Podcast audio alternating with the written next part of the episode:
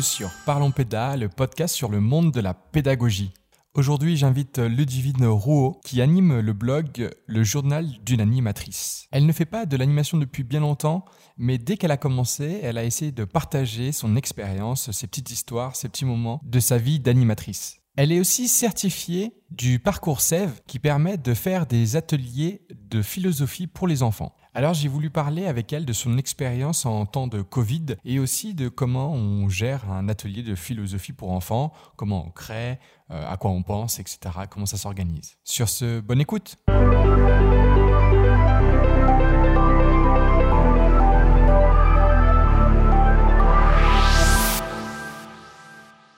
Bonjour et bienvenue Lidivine. Merci d'avoir accepté l'invitation. Euh, tout d'abord, est-ce que tu pourrais te présenter? Euh, bonjour Hugo et euh, bah, de rien, écoute, ça me fait plaisir d'être euh, sur ton podcast. Et bah, moi, ça fait ça fait qu'un an et demi que j'ai mon Bafa et ça fait à peu près trois ans que je travaille dans l'animation. Donc j'ai travaillé un an et demi sans Bafa. Et mais qu'est-ce que tu fais du coup? Actuellement, je suis animatrice périscolaire, donc le matin, le midi, le soir et extra extrascolaire, donc pour pendant les vacances et les mercredis. Donc tu es animatrice périscolaire et euh, je vois aussi, enfin si je t'ai invité, c'est parce que euh, j'ai vu que tu animais un blog euh, où tu parles de ta vie dans le périscolaire. Est-ce que tu peux en parler un peu plus? Oui, alors c'est un site que j'ai lancé début mai, après le confinement, et le but était de partager un petit peu les anecdotes drôles qu'on pouvait qu'on pouvait vivre avec le confinement, enfin avec le déconfinement du coup, avec le masque, les protocoles sanitaires ça a amené à des situations, euh, bah, je préfère en rigoler plutôt que de le prendre euh, d'une manière euh, triste, tragique. Et donc c'était ça surtout le but, partager tout ça en dessin, plus, plus partager mes, mes apprentissages dans l'animation parce que en soi ça faisait que un an que j'avais mon BAFA donc je voulais en apprendre plus et partager tout ça avec avec ceux qui allaient lire. Donc ça veut dire que ça te forçait d'une certaine manière à avoir une démarche d'apprentissage, le fait d'avoir un blog aussi? Oui, c'est ça. Parce que moi, j'adore euh, apprendre, mais euh, quand je peux partager ce que j'apprends, c'est encore, euh, bah, ça me force à vraiment pousser mon apprentissage encore plus loin. Est-ce que tu as un exemple? Alors sur mon blog, j'ai partagé surtout, là un exemple qui me vient en tête, c'est le rythme des enfants qui m'a... Je connaissais déjà, mais ça m'a permis de pousser un peu plus ça. Récemment aussi, j'ai fait les enfants introvertis, leur place, euh, leur place au centre euh, de loisirs, qui n'est pas forcément simple. Et puis ça m'amène à moi me poser des questions sur euh, ma pratique. Alors on va sûrement en reparler après. mais avant, j'aimerais aussi parler d'une chose qui m'a vraiment intrigué dans ton blog. C'est que tu fais partie, tu es animatrice certifiée euh, de l'organisme SEV. Et donc, euh, ça permet euh, d'apprendre la philosophie, si j'ai bien compris. Est-ce que tu pourrais un peu expliquer justement qu'est-ce que c'est que ce type d'atelier?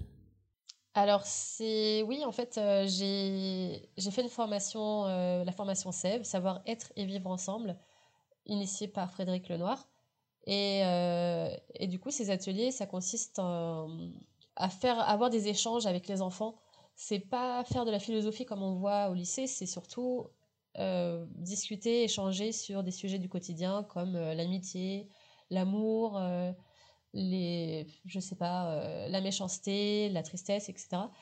Et le, le, faire de manière,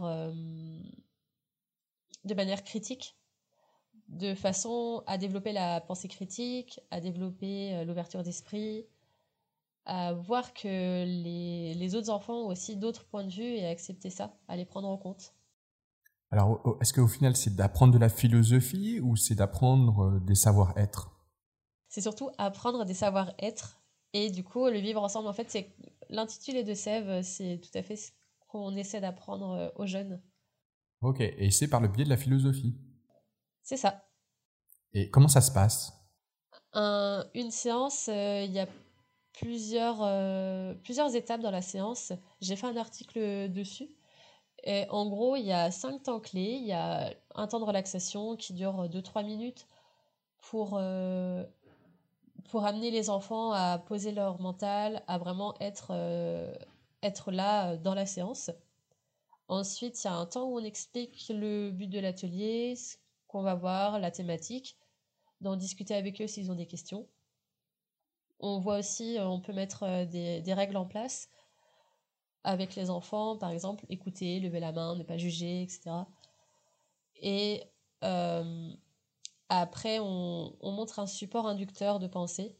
Donc ça peut être une histoire, un, une mini-vidéo, une œuvre d'art ou quoi que ce soit. On le montre sans faire de commentaires. Et ensuite, on lance un échange euh, à partir du support sur le sujet qu'on veut. Et puis à la fin, dernière étape, on débriefe un peu avec eux, on, leur demande ce qu'ils ont aimé ou pas. Alors un exemple de support, par exemple, enfin, si, si tu si avais à refaire l'atelier avec moi, imagine, voilà, je suis un enfant, euh, je suis un groupe d'enfants même. Euh, si tu as à refaire l'atelier, euh, comment tu choisis ton support Comment tu choisis tes questions? Ça dépend, je choisis le, le sujet en fonction parfois des besoins. Il y a parfois, il y a mon, mes responsables qui me disent bah là ça serait bien de travailler là-dessus. Donc euh, j'essaie d'orienter la discussion là-dessus. Et sinon euh, je fais un petit peu avec euh, je fais selon mon inspiration. C'est c'est quoi? C'est les questions sur le moment? C'est en fonction de comment tu vis le groupe? Comment ça alors peut-être que par le biais d'un exemple précis qui t'est arrivé je sais pas par exemple le mois dernier tu peux expliquer un peu plus pour comprendre vraiment comment ça se passe? Ouais, je peux prendre un exemple que j'ai. Bah, mon premier atelier, si tu veux, le premier atelier que j'ai. Ouais, super. Que j'ai fait. Je prends les supports euh, que j'ai, que je trouve. du coup, ton premier atelier, quel était le support? C'était un livre, c'était Yakuba. Est-ce que tu peux en dire un peu plus? Sur euh, Yakuba, c'est un livre qui, qui raconte l'histoire d'un jeune homme dans une tribu africaine. Et dans cette tribu, euh, tous, les, tous les jeunes hommes deviennent des adultes, des vrais hommes, quand ils ont tué un lion. Et là, c'est euh, le jour, euh, c'est le jour en fait où les jeunes hommes doivent aller tuer des lions. Et Yakuba, il se lance, il est déterminé, il veut vraiment tuer un lion. Et là, il tombe sur un lion blessé. Et, et ce lion blessé lui, lui dit quelque chose comme soit tu me tues et tu deviens guerrier euh, sans, honneur parce qu'il est blessé, soit tu ne me tues pas et tu auras tout ton honneur mais tu ne deviendras pas guerrier et tu décevras ta famille et ton, clan. Et du coup là, euh, Yakuba, il, doit faire un choix. Et c'est à partir de ce choix en général que je lance le débat. C'est est-ce qu'il est qu'il va le faire, est-ce qu'il va pas le faire? Et ensuite on voit qu'il tue pas le lion, et qu'il est, euh, qu'il renié par euh, les siens, qui ne devient pas un guerrier, mais qui devient un, un éleveur euh, de vaches. Et on apprend que grâce à lui, les vaches ne sont plus tuées. Donc on, on, le voit à la fin, on ne sait pas trop s'il est heureux ou s'il est triste. Et c'est cette image de fin qui amène le sujet de discussion. Donc c'est les enfants qui partent soit, pour, soit sur le bonheur, soit sur sur la gentillesse, euh, sur euh, le, le, lien avec la famille aussi, si on peut décevoir la famille, etc. etc. Quel, quel euh, sujet ils avaient choisi pour le coup, tu te rappelles? Mais là, du coup, la question, c'était la question qui est ressortie après les votes des enfants, c'était à quoi ça sert le bonheur? Et ce qui est ressorti, c'est que ça sert à se faire confiance, à être ami avec quelqu'un d'autre, à se, à se réconcilier avec ses amis, à être content quand on a plein d'amis, euh, et que on, quand on n'a pas d'amis, on n'est pas heureux, que ça sert à, ne pas être tout le temps fâché avec euh, les autres et à s'amuser. C'est en gros tout ce qui est ressorti de cette question. Je peux t'embêter pour te demander encore un autre exemple pour vraiment. Euh, alors là, parce que là, tu es parti sur le support du livre, mais tu me disais qu'il y a aussi d'autres manières d'amener le sujet. Est-ce que tu en as un autre? Et parce que je pense qu'avec deux exemples, là, on comprendrait vraiment Comment fonctionnent ces ateliers, tu vois, dans la globalité euh, Oui, j'ai fait un atelier avec une vidéo, ça s'appelle le The Black Hole. Et là, c'est un monsieur qui, qui a une feuille avec un rond noir euh, sur la feuille. Et il se rend compte qu'il peut mettre sa main dans, euh, dans le trou noir et traverser les objets. Donc, par exemple, il met la feuille sur un distributeur automatique il met sa main et il pique euh, il pique à manger. Là, au début, ça va, et puis après, il voit le coffre-fort de son entreprise. Donc, il scotche le trou noir sur le coffre-fort, il va dedans pour euh, prendre tout l'argent, sauf que à la fin, la feuille se décolle et il reste coincé dans le coffre-fort. Donc ça fait très rire les enfants en général. et, euh, et, là, la question qui a été qui est ressortie, c'est comment sait-on si quelque chose est bien ou pas? Et c'était avec des CP, des CPCE1. Est-ce que pour toi, euh, on peut parler de philosophie quand on a 6 ans? Euh, Oui, alors ça dépend ce qu'on appelle philosophie. Comme j'ai dit au début, c'est c'est pas vraiment de la philosophie en tant que telle qu'on fait, c'est pas comme au lycée. Là, c'est plus euh, de la de l'esprit critique, de l'ouverture d'esprit. Euh, donc ça, oui, on peut le faire, on peut le développer à partir de 5 ans. Et ça se développe petit à petit en faisant plusieurs ateliers. C'est vraiment sur la durée que ça se développe. Est-ce que, alors, pour ceux qui sont justement, alors donc les enfants qui qui viennent euh, de façon récurrente à tes ateliers. Est-ce que tu trouves qu'en termes de comportement ou euh, de réflexion, ça a évolué? J'ai pas assez de recul là-dessus parce que j'ai pas assez. C'est trop espacé dans le temps ce que j'ai fait et. Et ouais, non, c'est... j'ai pas assez de recul là-dessus. Alors, dans ton blog aussi, tu parles de ta vie quotidienne en tant qu'animatrice. Euh, alors, qu'est-ce que Qu'est-ce que tu pourrais dire de façon générale sur euh, comment tu vis le périscolaire à l'heure du Covid? Euh, Au début, c'était compliqué, surtout quand j'ai appris que les enfants allaient avoir un masque. J'ai eu beaucoup de mal à l'accepter. Mais maintenant, c'est ça va mieux en fait. Je me dis que qu'on est là en tant qu'animateur pour euh, faire passer des bons moments aux enfants, pour penser à autre chose que tout ce qui leur passe, tout ce qui se passe en fait autour d'eux. Il voit beaucoup de violence, beaucoup de. de... Il y a beaucoup de peur, d'angoisse par rapport au coronavirus. Donc, euh, ouais, moi j'essaie de, de faire en sorte qu'ils aillent mieux, que de favoriser leur bien-être. Donc tu ressens une forme de stress constant, euh, quotidien, et toi tu te dis que l'idée c'est que tu euh, essaies d'enlever ce stress. Ouais, c'est ça. Mais pour prendre un exemple, euh, on m'a demandé de mener des ateliers d'expression des émotions autour du coronavirus dans, dans l'école. Donc c'est ce que je fais le temps du midi. Je prends des groupes tous les midis pour parler des émotions, pour comment gérer les émotions et pour échanger autour euh, du coronavirus. Et ça leur fait beaucoup, beaucoup, beaucoup de bien. Donc euh, j'invite tout le monde qui écoute ce podcast à le faire parce que franchement, ils ont besoin d'espace pour, pour parler librement. Comment ça se passe ces ateliers Tu leur poses juste des questions, tu leur dis bah, euh, parler du coronavirus. Comment ou exprimer vos sentiments autour du coronavirus? Comment ça se passe? Alors euh, déjà, je leur propose des petits exercices au début et à la fin, des exercices de relaxation pour euh, gérer, évacuer le stress, pour vraiment se sentir mieux. Un exemple, Un exemple tout bête, la respiration profonde. Respirer par le ventre euh, en comptant jusqu'à 5. On le fait, on fait l'exercice et après, je leur dis qu'ils peuvent le faire euh, chez eux. Et il y en a qui me disent ouais, ben, je vais le faire chez moi parce que c'est trop bien. Et du coup, après, je. En fait, ça s'est fait en trois séances. La première séance, c'est à quoi servent les émotions, qu'est-ce que c'est? Donc, je leur posais les questions. Euh, quelles sont les, les, émotions que vous connaissez? À quoi est-ce que ça sert à votre avis? Et je leur, euh, je leur apporte des billes pour qu'ils comprennent à quoi servent les émotions.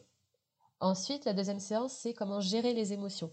Donc là, pareil, je leur demande comment est-ce que eux ils pensent euh, pouvoir gérer les émotions et je leur donne des, des outils, des moyens de, d'évacuer leurs émotions. Mais ils arrivent déjà à t'exprimer, à te dire euh, ouais mes émotions c'est ça? Oui, oui, il y en a qui arrivent parfaitement à décrire leurs émotions, à savoir pourquoi est-ce qu'ils ressentent de la tristesse, pourquoi est-ce qu'ils ressentent du stress. Et j'essaie de les faire réfléchir, d'aller plus loin. Quel est le besoin qu'il y a derrière euh, Le besoin qui n'est pas satisfait. Et euh, qu'est-ce qu'il faudrait pour euh, ne plus ressentir cette émotion Et par contre, il y en a d'autres qui arrivent un peu moins, mais mais c'est un travail en fait qui se fait petit à petit en venant aux ateliers, ils arrivent mieux à comprendre. juste le fait d'exprimer ses sentiments, ça permet déjà de se sentir quoi moins frustré ou moins impuissant face à la situation? Euh, bah, ça leur permet déjà d'évacuer d'évacuer un peu euh, l'émotion, ça fait du bien d'en parler. Et aussi, ils voient qu'ils sont pas seuls, ils sont pas seuls à ressentir leur stress, à avoir de la peur, et ça les rassure. Et puis, euh, il y a aussi ce qu'on m'a dit souvent, c'est ça fait du bien de pouvoir parler de tout ça en sachant qu'on n'est pas jugé. Parce qu'ils ont souvent peur d'en parler à leurs parents ou à leurs copines, leurs copains parce qu'ils ont peur d'être jugés par rapport à ça. Ah, c'est rigolo parce que moi je m'imaginais que tout le monde en parlerait tout le temps avec eux et qu'ils en auraient marre de parler euh, du Covid. Eh ben apparemment non. Euh, en fait, euh, je pense que on leur en parle, mais on leur en parle, on leur en parle dans le mauvais sens, dans le sens où oui, c'est embêtant, oui, on a le masque, enfin c'est gênant, on peut rien faire mais on parle pas de ce que eux ils pensent, de ce que eux ils ressentent. Et c'est ça ce dont ils ont besoin vraiment de, de savoir euh, leurs émotions et de les exprimer. Et est-ce que tu en as marre, toi, du coronavirus? Bien sûr, j'en ai marre. mais ça, c'est pas. Je leur dis pas j'en ai marre. Je leur dis bah oui, ça me stresse. Oui, parfois euh, j'ai peur, mais c'est normal. Et en fait, ça les rassure de savoir que nous aussi, les adultes, on peut avoir peur. Alors, on, est on tourne en février. Euh, ça va être ton podcast, enfin le podcast, l'épisode va être diffusé en, mai. J'aimerais euh, du coup te poser une question un peu particulière. Euh, comment tu imagines tes conditions de travail en mai? Eh bien, j'espère pour les enfants qu'ils n'auront plus le masque. Ça, voilà, j'espère. C'est vraiment le, souhait le plus fort que j'ai par rapport à ça. Ensuite, j'aimerais aussi qu'il n'y ait plus euh, le non-brassage, donc on puisse rebrasser les enfants parce que ça, ils en souffrent aussi. Et euh, Comment ils en souffrent hein Est-ce que tu peux expliquer un peu plus? Ben, Ils en souffrent, il y en a qui voient plus leurs copains. Nous, on a des classes de CE2, CM1 et CP-CE1. Du coup, les... par exemple, les CP CE1 sont dans le groupe des CP. Donc les CE1 ne voient plus leurs copains CE1. Ils sont avec des CP. Et ça, ils nous le disent, oui, mais on voit plus nos copains, alors qu'on est en CE1 nous aussi. Et puis même quand tu as des copains dans d'autres niveaux, tu les vois plus non plus. Ils se voient que entre eux et ils le disent en fait que ça leur, ça leur pèse. D'autres choses que tu espères euh, voir modifier d'ici mai? Les sorties, les colos, les séjours, euh, que ça soit possible parce que c'est vrai que euh, c'est bien aussi pour eux de voir autre chose, de pas rester toujours dans le centre de loisirs ou faire euh, rester dans la ville. Bon, espérons que on verra du coup quand ça sera diffusé. Ouais. la surprise si ta prédiction a, a, fonctionné ou pas. Euh, tu vois, on va tous tous imaginer très très fort que c'est possible. Au moins un des trois, ça serait bien. Est-ce que euh, tu as un livre à conseiller? Alors autour de la philosophie de ce sujet-là, la philo avec les enfants. Euh, le livre que je conseille, c'est Méditer et philosopher avec les enfants de Frédéric Lenoir, qui est très très intéressant, qui explique euh, vraiment comment mener les ateliers, les différents courants, les différentes façons de faire, et la position de l'animateur, les... c'est hyper bien expliqué, et si on veut mener des ateliers philo, je pense que c'est le livre à, à lire. Pas, ce n'est pas un partenariat. Où peut-on te retrouver? On peut me retrouver sur Instagram et Facebook au nom de Le Journal d'une animatrice et sur mon site, pareil, Le Journal d'une animatrice. Merci beaucoup, Ludivine. Bah, merci à toi, c'était un grand plaisir. Merci d'avoir écouté ce podcast. Vous pouvez retrouver Ludivine sur le journal d'une animatrice. Si vous avez aimé cet épisode, n'hésitez pas à le partager avec plaisir. Vous pouvez aussi mettre 5 étoiles, un avis 5 étoiles sur iTunes Podcast. Sur ce, à dans deux semaines.